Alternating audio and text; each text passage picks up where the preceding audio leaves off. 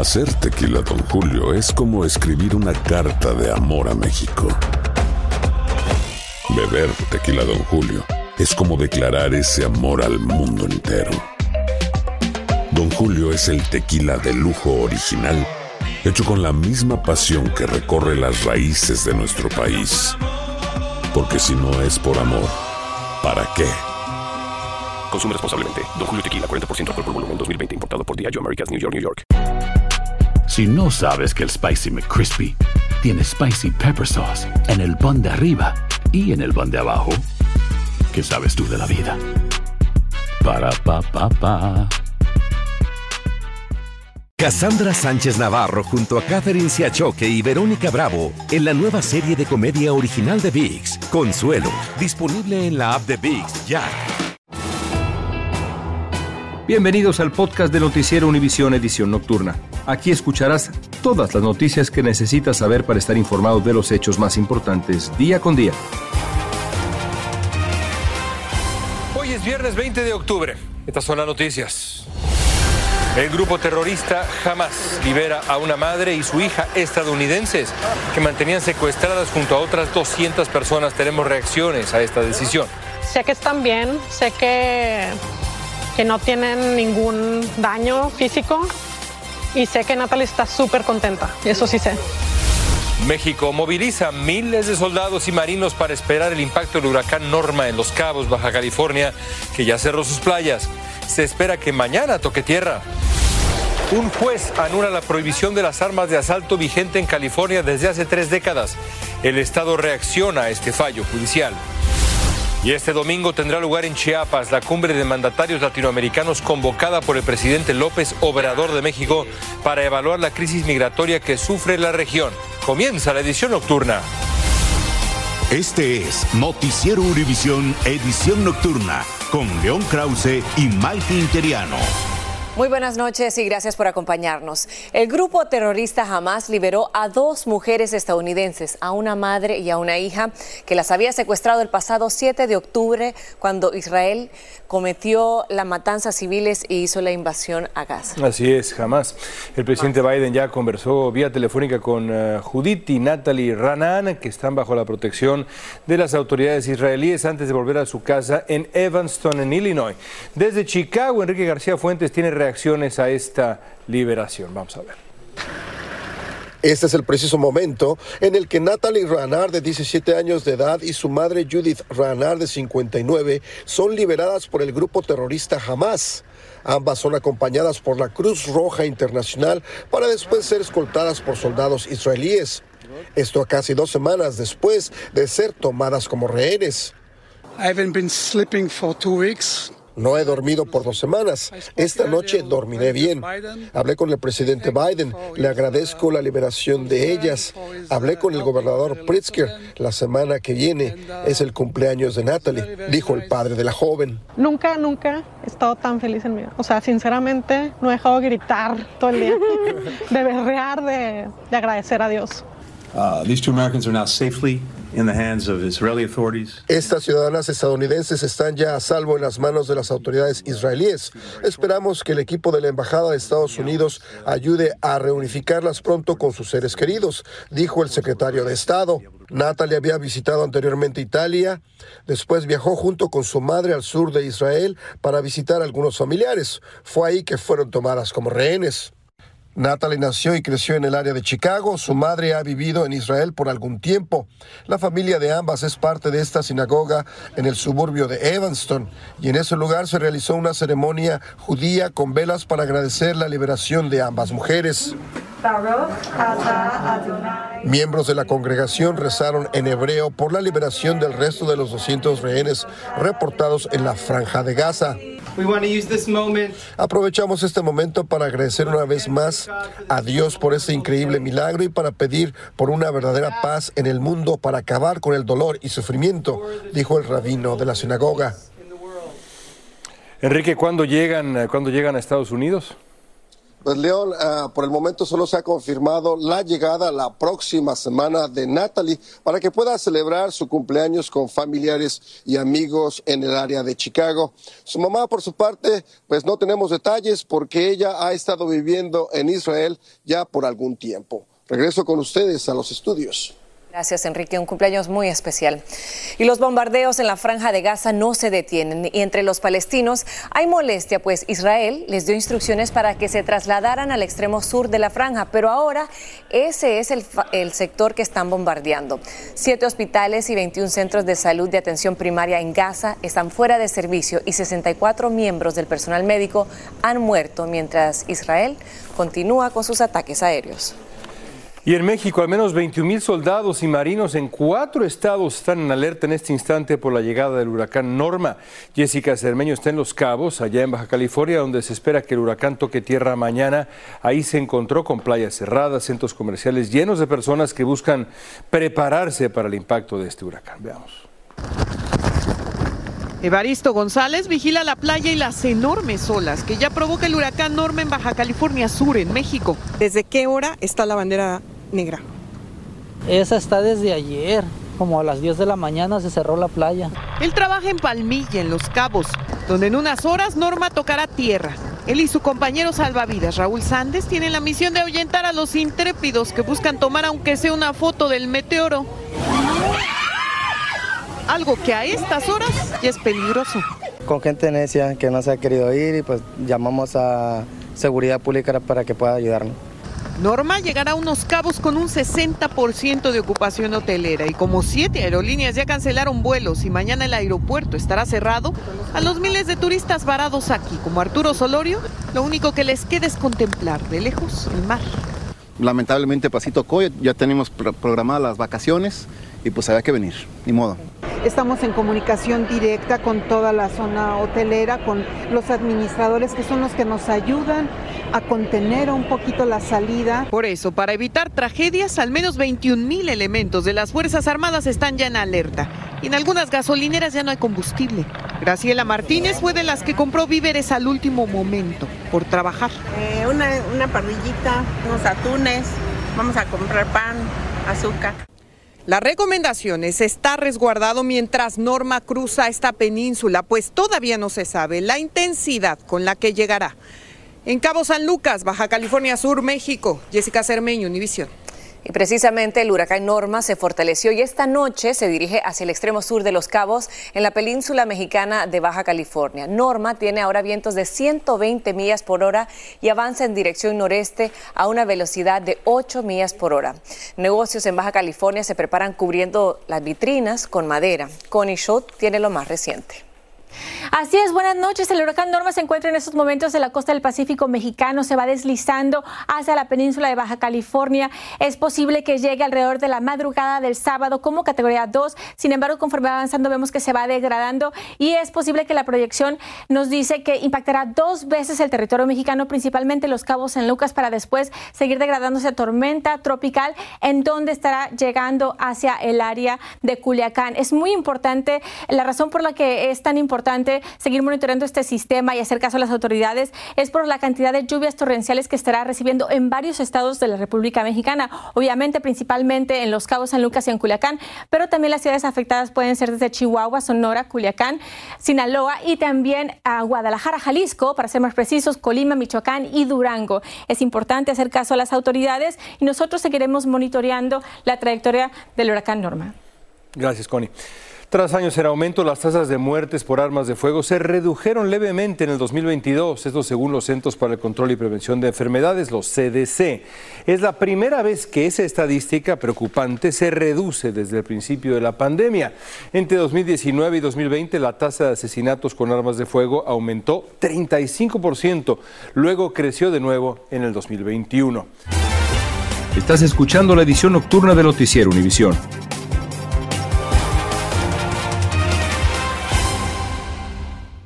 Cassandra Sánchez Navarro junto a Catherine Siachoque y Verónica Bravo en la nueva serie de comedia original de VIX, Consuelo, disponible en la app de VIX ya. Continuamos con el podcast de la edición nocturna de Noticiero Univisión. Y en California, un juez federal anuló la prohibición de las armas de asalto impuesta desde hace tres décadas ahí. Según el fallo judicial, los rifles semiautomáticos como este, como el AR-15, son artículos domésticos comunes, así dicen, usados por millones de ciudadanos en Estados Unidos para protegerse. El argumento es que la prohibición podría estar restringiendo los derechos que garantiza la segunda enmienda de la Constitución. Desde Los Ángeles, Juan Carlos González tiene más.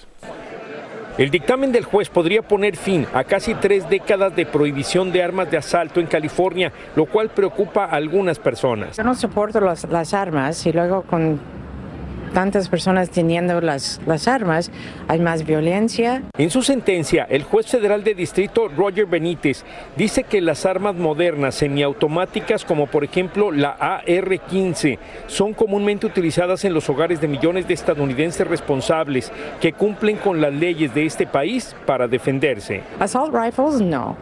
Eso sí, eso es para, para matar a personas en, en cinco segundos. ¿Por qué necesitamos eso? No, te, no, estamos aquí en guerra. Yo creo que para defenderse lo único que necesita es una pistola chiquita. No tiene que tener un, una arma bien grande, no somos militantes tampoco. Y es que a estas armas se le relaciona con tiroteos masivos en este país. Si dan el, el ok, ya cualquiera va a poder ir a hacer matanzas. Agregó el magistrado con base en San Diego, California, que los derechos de los ciudadanos que obedecen las leyes no pueden ser limitados en base a la segunda enmienda simplemente porque algunas personas han utilizado estas armas en tiroteos masivos u otros actos delictivos.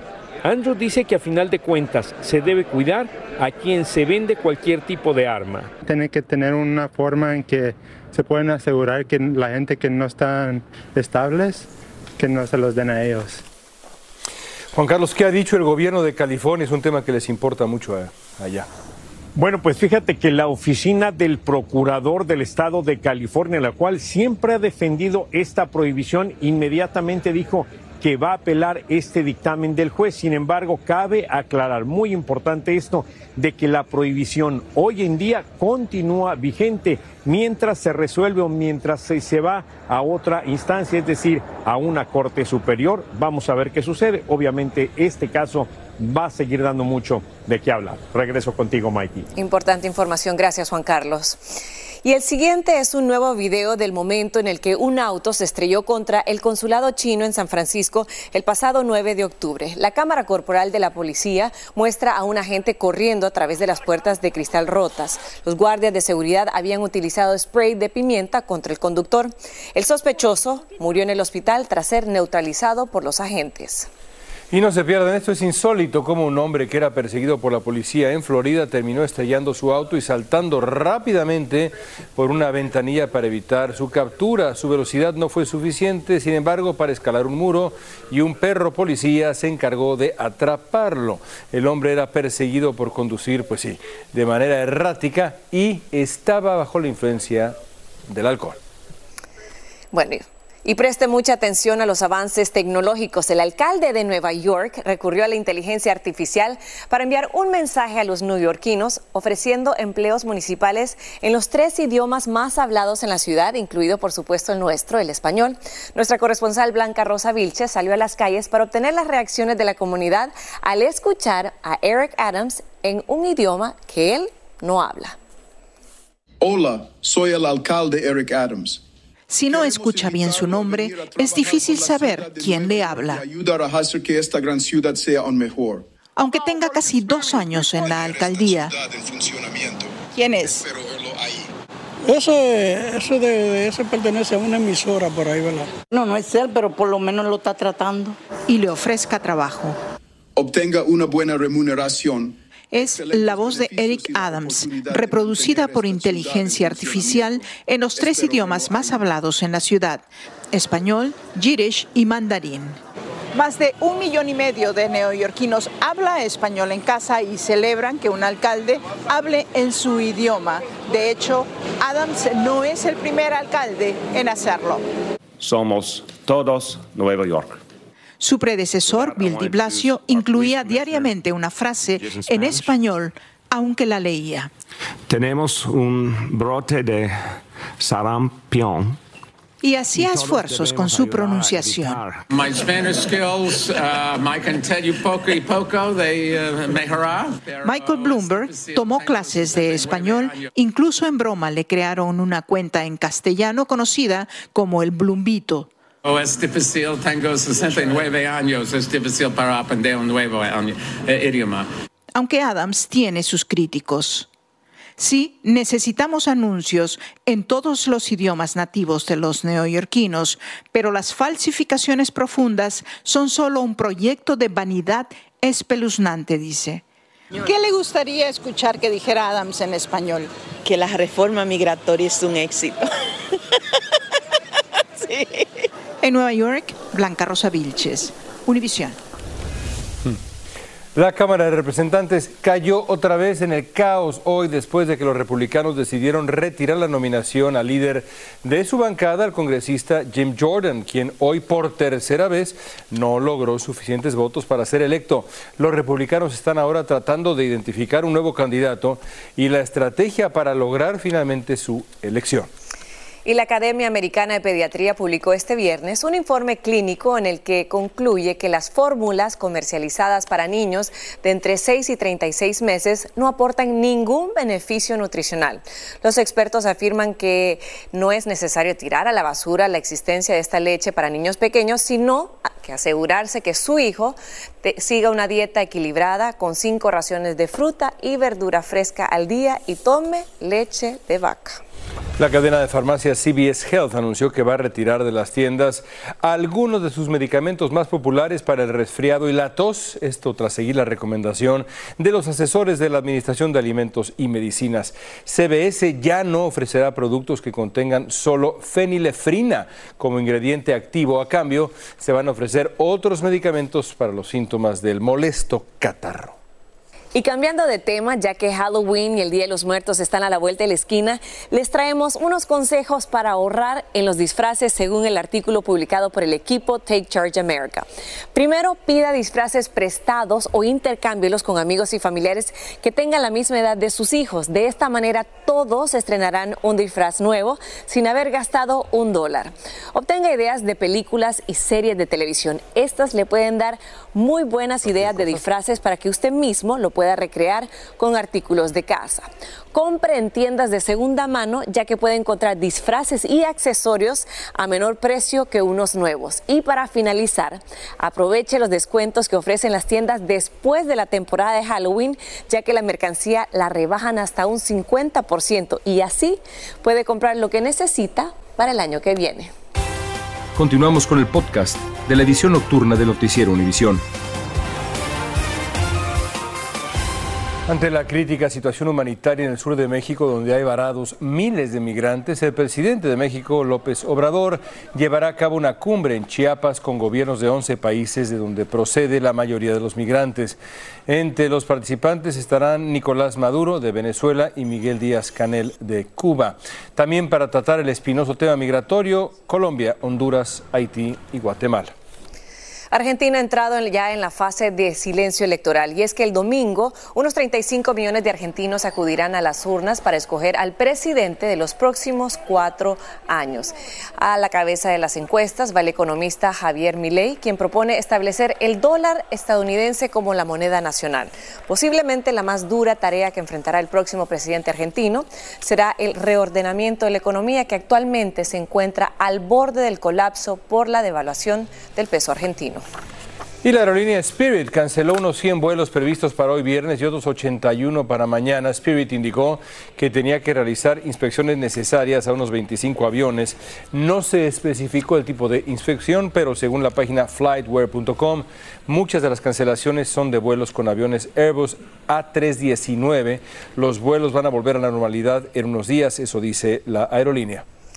Y muy buenas noticias para ayudar a los consumidores a enfrentar la inflación. Los supermercados Aldi y Walmart reducirán los precios de algunos alimentos básicos en los próximos días. Walmart ofrecerá dos comidas de acción de gracias a precios más bajos que el año pasado. Y Aldi rebajará el precio de más de 70 productos hasta un 50%. La oferta durará del 1 de noviembre hasta el 26 de diciembre para que abarque el Día de Acción de Gracias y las Navidades. Hay que aprovechar. Sin duda. Continuamos con el podcast de la edición nocturna de Noticiero Univisión. Y los invito a que miren muy bien estas imágenes porque puede ser el futuro de las casas. Esta fue diseñada por estudiantes de la Universidad de Woodbury en Burbank y se construyó con una impresora 3D gigante cargada de hormigón. Es correcto. Se tardaron 15 meses desde el diseño hasta el final, pero lo hormigonado solo duró tres días. Tiene paneles solares y usa agua recirculada de la ducha para descargar la taza del baño. Con solo dos, ¿cuántos son? 425 pies cuadrados, costó 250 mil dólares. En Los Ángeles, gran negocio y el hormigonado quedó divino, ¿eh? Claro, ¿te mudarías ahí? Pero, pero sin duda alguna. Bueno, bravo a En estos impresora estudiantes. 3D. Muy bien. Gracias por escucharnos. Si te gustó este episodio, síguenos en Euforia, compártelo con otros, públicalo en redes sociales y déjanos una reseña.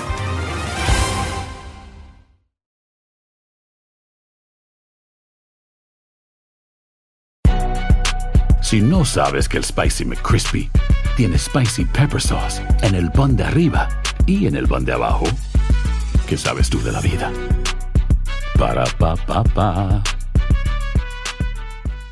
Boost Mobile tiene una gran oferta para que aproveches tu reembolso de impuestos al máximo y te mantengas conectado. Al cambiarte a Boost, recibe un 50% de descuento en tu primer mes de datos ilimitados. O, con un plan ilimitado de 40 dólares, llévate un Samsung Galaxy A15 5G por $39.99. Obtén los mejores teléfonos en las redes 5G más grandes del país. Con Boost Mobile, cambiarse es fácil. Solo visita boostmobile.com. Boost Mobile, sin miedo al éxito. Para clientes nuevos y solamente en línea, requiere AroPay. 50% de descuento en el primer mes requiere un plan de 25 dólares al mes. Aplican otras restricciones. Visita boostmobile.com para detalles. Cassandra Sánchez Navarro junto a Catherine Siachoque y Verónica Bravo en la nueva serie de comedia original de VIX, Consuelo, disponible en la app de VIX ya.